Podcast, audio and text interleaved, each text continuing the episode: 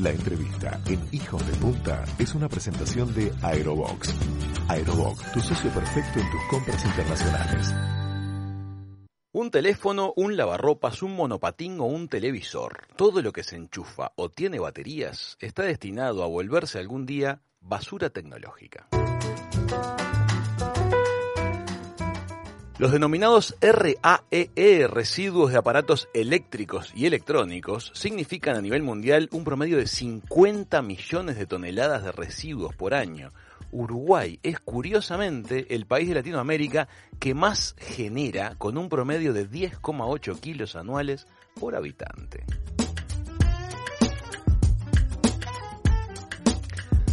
Vamos a conocer más sobre el mundo de la basura tecnológica, cómo se está trabajando en Uruguay para disponer y reciclar materiales de este tipo, conversando con Nicolás y Gabriel Huerva, que dirigen una de las empresas más importantes en este tema en nuestro país. Bienvenidos, Gabriel y Nicolás, a la mesa de Hijos de Punta. ¿Cómo están? Bien, muchas gracias, muchas gracias por recibirnos. Encantados de recibirles y de enterarnos un poquito acerca de este mundo tan particular y sobre el que tan poquito se habla, pero que nos interesa muchísimo de la basura tecnológica. ¿Qué les parece si nos cuentan un poquito, primero que nada, a qué se dedica la empresa de ustedes? La empresa nuestra se dedica al reciclaje de metales no ferrosos, fundamentalmente, eh, aluminio, cobre, bronce, plomo, etcétera eh, de diferentes orígenes, eh, de diferentes este, aparatos, y eh, también en el área electrónica, la mayoría de los componentes los reciclamos, inclusive, inclusive el plástico. Nos llamó muchísimo la atención este datito que queremos compartir con, con la audiencia. Em, en el mundo de la minería, en la minería, hay que mover aproximadamente una tonelada de, mineral para lograr 5 gramos de oro en las zonas en que hay yacimientos de oro. Hay que mover una tonelada con tus maquinarias y obtener 5 gramos de oro. ¿Está bien? Una tonelada de teléfonos celulares sí. tiene entre 300 y 350 gramos de oro. O sea que procesar celulares es mucho mejor que hacer minería, los efectos del rendimiento. Eso pasa en muchos este, artículos, ¿verdad? ¿Qué cosas encontramos en la, en la basura tecnológica, muchachos? Eh, bueno, a ver, lo que nosotros procesamos es, este, es, muy variado. De hecho, procesamos toda la gama de, electrónicos, desde, desde grandes electrodomésticos o maquinaria incluso, hasta cosas más pequeñas, como bien dijiste, los celulares, eh, no sé, mouse, este, accesorios, digamos. Este, eso, eso en realidad lo, electrónico, eh, lo que tiene el, equipo electrónico más allá del, tamaño, es que es una mezcla de, diferentes componentes. Este, entonces la clave este, para nosotros en trabajar ese tipo de residuos está en mediante diferentes procesos, separar todos los diferentes elementos con mucho cuidado y, con mucha limpieza para así seguir eh, el curso de reciclaje de cada elemento, este, cuidando mucho la, la, calidad del trabajo. La meta de todo esto es que los materiales este, recorran cíclicamente este, dentro de lo que se llaman sistemas circulares, un ciclo de uso, reciclaje y volver a, su nueva forma, este, bajando los costos de los productos nuevos que se van produciendo, ¿verdad? Sí, claro, eso es lo, interesante que tiene el reciclaje, que mm, se vuelve a aprovechar la mayoría de los componentes, la mayoría de los, los, metales, los materiales que tiene los, los eh, artículos usados y vuelven a tener una nueva vida en otro en otro en otro aparato nuevo. Entonces este evita la contaminación de, de desechar de desecharlo así como está Chicos, claro, con respecto a esto, ustedes se encargan de recibir el artefacto, limpiarlo, desarmarlo y, le sacan aquellas partes que puedan servir como materia prima secundaria para armar aparatos nuevos o reacondicionar aparatos rotos. El asunto es que todo lo que es, tecnología avanza a un ritmo tan acelerado que los aparatos a veces y los elementos que las componen cambian. O sea, dentro, ¿cómo, cómo manejan esa necesidad como por ahí de actualizarse? ¿Les pasa eso? Sí, constantemente. Es, eh, es, el desafío de, nuestro trabajo en la parte de electrónicos. La innovación es, es constante este, y entonces cada tanto nos encontramos con eh, aparatos y equipos nuevos este, que están llegando a, nuestra empresa y bueno, y siempre es un análisis de a ver de qué componentes tienen y cómo se reciclan. Eh, y bueno, y para eso este, nosotros eh, viajamos mucho a, ferias en el exterior, a ferias de ferias y congresos de reciclaje, y estamos muy al tanto de las novedades este, ya sea de tecnología o de, conocimientos, con, toda la red de empresas este, recicladoras a nivel mundial.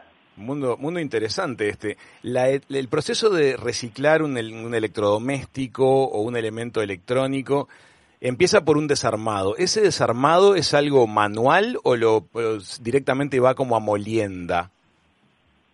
Eh, a ver, eh, generalmente la primera parte es manual. Generalmente es manual. Ajá.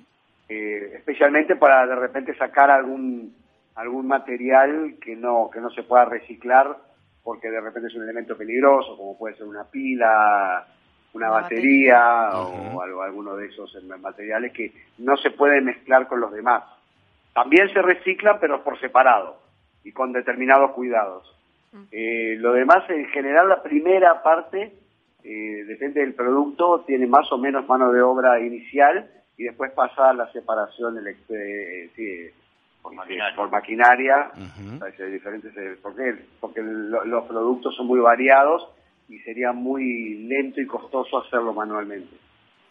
Nos ha llamado la atención con mucha alegría que la empresa emplea a más de 100 personas y que hay un proyecto funcionando también trabajando con Instituto de Rehabilitación de Personas Privadas de Libertad. ¿Cómo es eso? Sí, este, sí, así es. empleamos a, aproximadamente 130 personas este, y después tenemos un emprendimiento en el Instituto Nacional de Rehabilitación, en la sección número 9 de Punta de Rieles. Este, es un emprendimiento que, es maravilloso realmente porque la idea es que las personas privadas de libertad este, tengan un oficio, aprendan un oficio, este, que ojalá los saque de este, la, vida delictiva, este, y a su vez con ese trabajo los eh, privados de libertad, de libertad computan dos días de pena por cada día de trabajo. Entonces, eh, además de eh, capacitarse, digamos, y, prepararse para la salida, también disminuyen este, su, su pena. Correcto. Y además cobran. Y además, sí, sí, además cobran, este, que en realidad no es, no es que cobran directamente ellos, sino es un, un dinero que, que, se les paga de parte de la empresa que va para sus familiares. Virtuoso por todos lados, ¿te das cuenta? Se genera un hábito de trabajo, se aprende un oficio, este, se está haciendo un aporte económico a la familia del recluso y además este, estamos contribuyendo a este, una medida de, medio, medioambiental. Me parece súper positivo. Em, a veces se cobra y a veces se paga. Eso me llamó mucho la atención cuando estaba preparando la nota con ustedes. Hay algunos materiales en los cuales este, realmente no es tan rentable procesarlos, pero ¿cómo es que se manejan esos casos? Mira, eh, es interesante. Inclusive hago referencia a lo primero, casi lo primero que dijiste, en cuanto al contenido de repente de oro de los celulares. Tiene una dinámica esto de los materiales y los contenidos casi cualquier afirmación que podamos hacer ahora, en muy pocos días eh, va a ser diferente. ¿Por qué? Porque hay una carrera, Que, todos la conocemos, que tiene que ver con eh, nuevos modelos, de nuevos, de, nuevos aparatos, este, más modernos, más chicos, más eh, baratos. Eso... Y para que sean más accesibles. Para que sean más accesibles, para que haya un consumo muy masivo y eso lo que trae aparejado permanentemente es, justamente los cambios de los materiales que se utilizan, la cantidad de ellos, la cantidad de componentes caros como el oro, tratando de disminuirlos de manera de poder hoy tener teléfonos o, equipos que antes valían 5 mil dólares y hoy se pueden comprar por 500 Claro. O, o en el caso de computadoras, por ejemplo, o de 20 mil dólares, que hoy valen 400 dólares, y también con los eh, equipos de celulares, que bueno, hay de todo tipo de gama, pero también hay, hay muy económicos que también dan la funcional- funcionalidad. Eso se logra a partir, entre otras cosas, de la mejora de tecnología, pero aplicada al uso de diferentes materiales o de los mismos, pero en menor cantidad. Claro, claro. Claro, en definitiva, eso, eso lo que hace es una baja del el valor del equipo una vez que está en desuso y, este, y, y- y- y llega a nosotros para, en definitiva, poder trabajar, sus, separar y trabajar sus componentes para reciclar. Pero no, no tiene un, un valor muy grande luego transformado en materia prima. Claro. eh, Entonces muchas veces no banca ni siquiera la, la, la operación, la mano de obra de el reciclaje. trabajo. Claro. Claro, eh, a a modo de ejemplo, cuando empezamos con esto, bueno, hace 20 años, eh, los materiales, lo- lo- los componentes de los equipos eran riquísimos en metales, y en metales preciosos, y entonces pagábamos y pagamos mucho por el kilo de cualquier material, de cualquier equipo. Comprendo. Hoy, hoy tenemos que cobrar porque lo que el contenido, el contenido en valor ha disminuido groseramente. Entonces, para poder reciclarlos, no hay, man- no hay, no hay- manera de pagarlo con, con los metal, con los materiales que tiene. Entonces hay que cobrar. Y me imagino que el valor internacional de, de las toneladas de materiales reciclados no se los pone Uruguay, deben ser commodities y eso viene fijado por oferta y demanda de escala de mundo, ¿verdad? Sí, sí, exactamente, es lo que tú decís, eh, Raúl, son, son este, commodities que cotizan como cotiza la soja, eh, trigo, etcétera, este, son precios fijados internacionalmente que eh, Uruguay, por la eh, cantidad de, de- de población que, que somos, este, no incidimos, este, entonces básicamente somos tomadores de, de esos precios. Em, ¿Qué pasa con los casos difíciles? Eh, sé que baterías de teléfonos, baterías de automóvil es considerado caso particular. ¿Cómo lo estamos manejando actualmente en el Uruguay? Bien, eh, eh, baterías eléctricas. Ok. Baterías eléctricas tiene una, una mm, particularidad que es, este, está muy, muy fuerte hoy en día del lado de los fabricantes. Ujú, Dos razones. Primero, para ampliar su uso a, a diferentes equipos, como por ejemplo ahora está pasando con los autos eléctricos.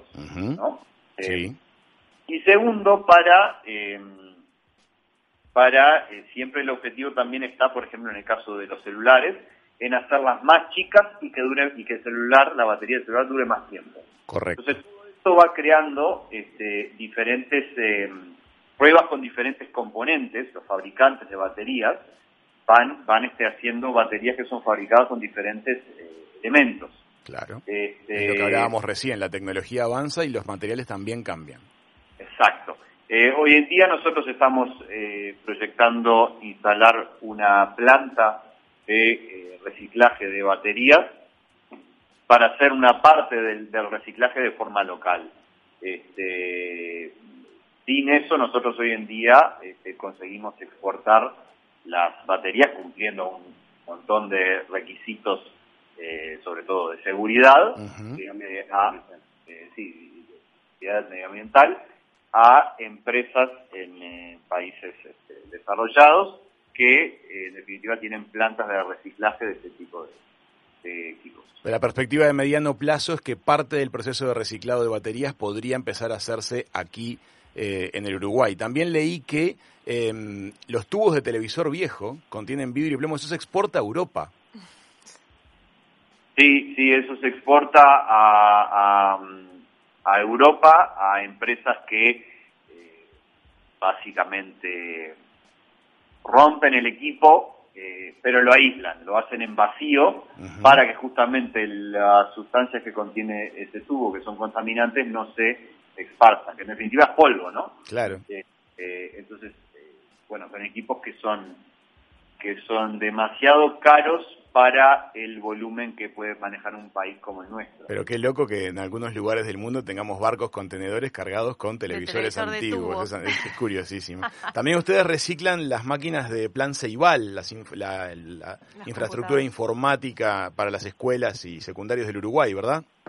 Sí, correcto. ¿Cómo se está manejando? Una última pregunta les quiero hacer que tiene que ver con una mirada holística del asunto. ¿Qué tan bien estamos manejando al día de hoy en Uruguay el reciclado de productos de este tipo, de basura electrónica? ¿Qué porcentaje se nos está quedando afuera? De, ¿qué, ¿Cuánto nos queda por mejorar? Eh, a ver, nos queda bastante para mejorar, especialmente lo que es eh, en general los residuos domiciliarios los los residuos de, de, origen de, de, hogares y de, individuales. ¿Y el aporte de la gente podría hacer una diferencia? ¿Qué tendríamos que decirle a la gente que haga para sumar a esta movida y aportar a las economías eh, de reciclaje y a los sistemas circulares de, producción? Sí. Eh, y bueno, eh, no, no, tirar, no tirarlo como residuo común, no agregarlo a, la basura, no, agregar los residuos orgánicos, Bien. porque en definitiva eso va, eso va a disposición final, a vertederos, que, que, después de, apretado, después de mezclados, ya no se pueden eh, reciclar y además se tiran con la basura en total. Hay un porcentaje muy grande de eso. Eh, a nivel de empresas menos, porque hay una exigencia de, de la, dirección, la dirección que tiene que tomar los residuos, entonces hay una una obligación mayor y un control de repente creciente. Pero a nivel individual nada, y bueno, sí, es un tema de conciencia individual, de saber que cuando tiramos lo que sea, o equipos electrónicos, o cualquier tipo de residuo reciclable a la basura común, eso va a la tierra. A vertedero y no debería ir ahí. Vos sabés que les quiero contar, en Montevideo a través del teléfono 1950, la municipalidad tiene previsto un sistema de recolección de objetos particulares de este tipo. Aquí en Maldonado hay que llamar a un WhatsApp 093 733 900, también de la municipalidad y Ecotecno, y se ocupan de irte a buscar a domicilio objetos difíciles. Por ejemplo, un termotanque, por ejemplo, un lavarropas, elementos grandes, la gente tiende a ponerlos al lado del contenedor de basura y que sea lo que Dios quiera, no es lo que corresponde hacer. Hay que tenerlo en tu casa, llamás por teléfono y te lo van a buscar. Y esto después sigue un camino más virtuoso que ir a parar a, un vertedero. Eh, también me gustaría contarle a los que estén en Montevideo dónde queda el depósito de desechos electrónicos de ustedes, porque tengo entendido que también podrían llevar cosas allí, ¿verdad? Sí, sí, claro. ¿Dónde están ustedes? Nosotros estamos ubicados en el, en el barrio de Maronias, en, la, en la calle Coronel Juan, Juan Bellinson. Perfecto. Juan estamos cerca del hipódromo de Maronias para, para que se ubique la gente en general. O de la, de la Juan Bellison 4880. Muy bien, excelente. Nosotros vamos a contar a la gente también en redes sociales. Si quieren llevar cosas que les estén complicando directamente a ser bien recicladas, la pueden llevar a, la empresa de los chicos o, como les decíamos, comunicarse con sus municipalidades locales para que las cosas tengan un camino más virtuoso. Chicos, muchísimas gracias por el ratito que nos dedicaron en el arranque de la tarde a los hijos de punta. No, por favor, muchas gracias a ustedes este, y bueno, que tengan un buen día. Realmente sí, y importantísimo está esto que están haciendo de, ayudar a que la gente tome conciencia con el correcto destino de, los residuos y por lo tanto con el mejoramiento de, las condiciones medioambientales de, nuestro país y del planeta. Exactamente, esa es la intención. Muchísimas gracias, amigos. Gracias a ustedes. Amigas, amigos, eran Nicolás y Gabriel Huerva contándonos un poquito acerca de la disposición de los residuos tecnológicos en nuestro país aquí en Hijos de Punta. Ya volvemos. La entrevista en Hijos de Punta fue una presentación de Aerobox. Aerobox, tu socio perfecto en tus compras internacionales.